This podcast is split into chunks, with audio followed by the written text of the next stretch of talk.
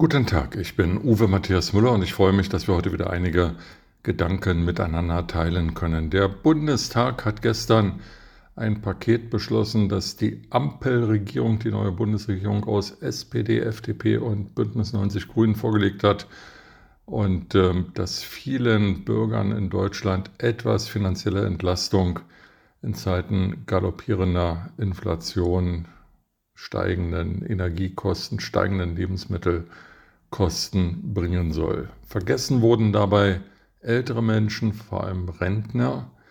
Und äh, darauf äh, hingewiesen äh, hat die Bundesregierung nichts an ihren Plänen geändert, sondern stur das durchgezogen, was sie einmal entwickelt hatte. Damit ähm, steigt das Risiko vor allem älterer Menschen noch schneller und noch stärker in die Altersarmut zu fallen. Denn es ist überhaupt nicht einzusehen, dass gerade ältere nicht unter steigenden Energiekosten und Lebensmittelpreisen leiden sollen. Warum das so ist, darüber kann nur spekuliert werden. Fest steht ja, dass äh, vor allem die FDP eher nicht von Älteren gewählt wird und vielleicht hat äh, die liberale Partei dort Klientelpolitik betrieben und die Älteren einfach von der staatlichen Gießkannenförderung ausgeschlossen.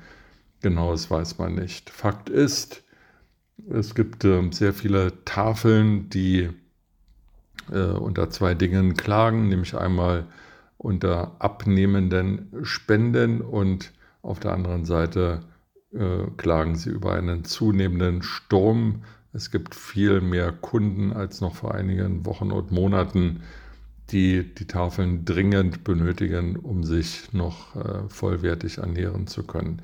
Sie können sich den Einkauf im Supermarkt oftmals nicht leisten, wo die Lebensmittelpreise extrem stark ansteigen und suchen Hilfe bei den Tafeln und die können in vielen Fällen schon nicht mehr ausreichend helfen. In dieser Situation Milliardenprogramme für dies und jenes zu beschließen, ähm, stolz zu reagieren auf äh, Steuerschätzungen, die zig Milliarden mehr in die Staatshaushalte spülen und auf der anderen Seite äh, ältere Menschen, Rentner zu vernachlässigen, ja zu vergessen, zu ignorieren, das passt nicht zusammen.